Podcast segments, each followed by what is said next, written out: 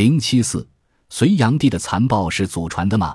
南北朝后期，北魏分裂成东魏和西魏，西边的魏最后被北周取代，在此基础上衍生出隋朝。因此，隋朝是中国历史上承上启下的一个王朝。隋文帝开创了又一个大一统王朝，结束了自西晋崩溃以来近三百年的国家分裂局面。隋炀帝营建东都洛阳，政治上。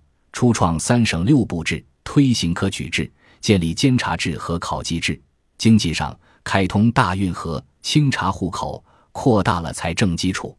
从大历史的视角看，这是一个颇有作为的王朝。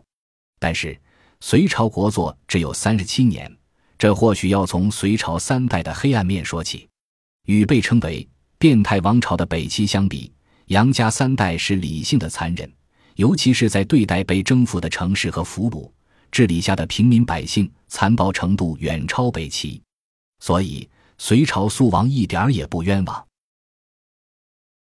本集播放完毕，感谢您的收听，喜欢请订阅加关注，主页有更多精彩内容。